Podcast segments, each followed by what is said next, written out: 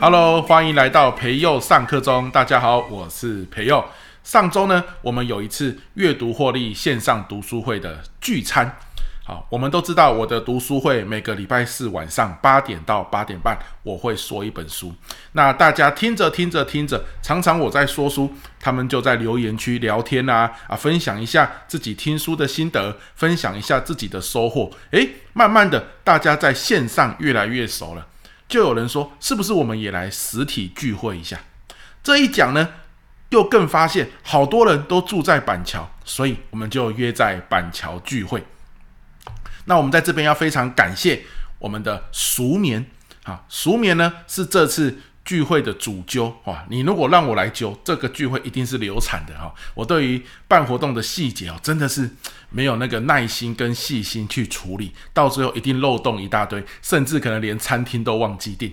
但是有熟眠哇，我们那天晚上是玩得非常的开心。那一天来了快要三十位的伙伴，最远最远从高雄来，也有从台南来的伙伴。好，如果你听到这边，你也有参加我阅读获利线上读书会，你不要紧张哦。慢慢的，我们在台中、在高雄或台南，我们也会办聚会，到时候大家在一起来。好啦，那这一集我要讲什么？毕竟还是上课中嘛，要聊聊一些大家有收获的东西。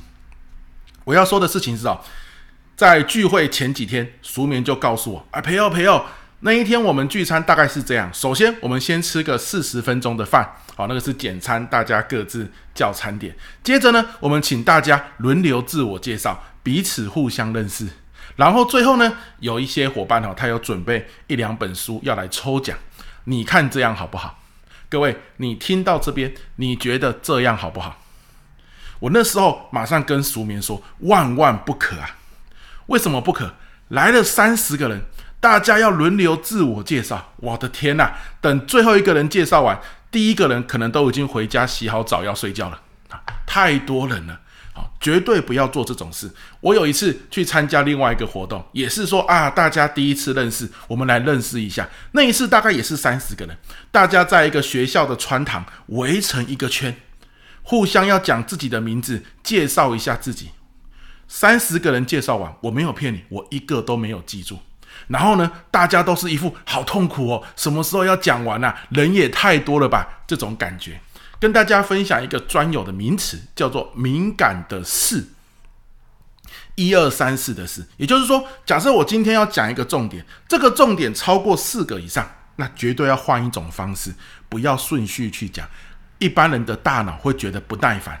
如果今天我要分组上台报告，组别超过四组，哦，那一定要用一些特别的方式，千万不要各组轮流上台讲，要不然后面组别在讲什么，大家都没有在听了。好，所以敏感的事很重要。自我介绍也是一样啊，三十个人早就超过四了，对不对？所以绝对不要。轮流自我介绍，不然的话花费大量的时间，效果却有限。所以那一天我就跟熟眠说，不然我来带一些活动好了，好，呃，分个组啊，对不对？然后呢，每一组给个任务，好，比如说啊，我们是读书会的聚餐嘛，所以呢，我们大概就六个六个的六个人一组，分成五组，好，每一组的主题叫做书。然后大家在组内聊说啊，我二零二三年最喜欢的一本书，好，我这辈子看过最多次的一本书，什么样的类型的书我通常没有机会挑战，大家聊一聊嘛。聊完之后呢，再分组，好，重新打散，再分到其他组去，分个四次，原则上该认识的也就互相认识了。可是呢，时间不会花太长。然后呢，大家聊天又比较轻松，好，然后整个现场都是非常的热络，好，所以呢，这一集我要跟大家分享一个概念，叫做敏感的事。那同时呢，也跟所有看到这集影片的伙伴说，如果你还没有加入我们阅读获利线上读书会，欢迎你来加入哦。我们现在不止线上，每周四。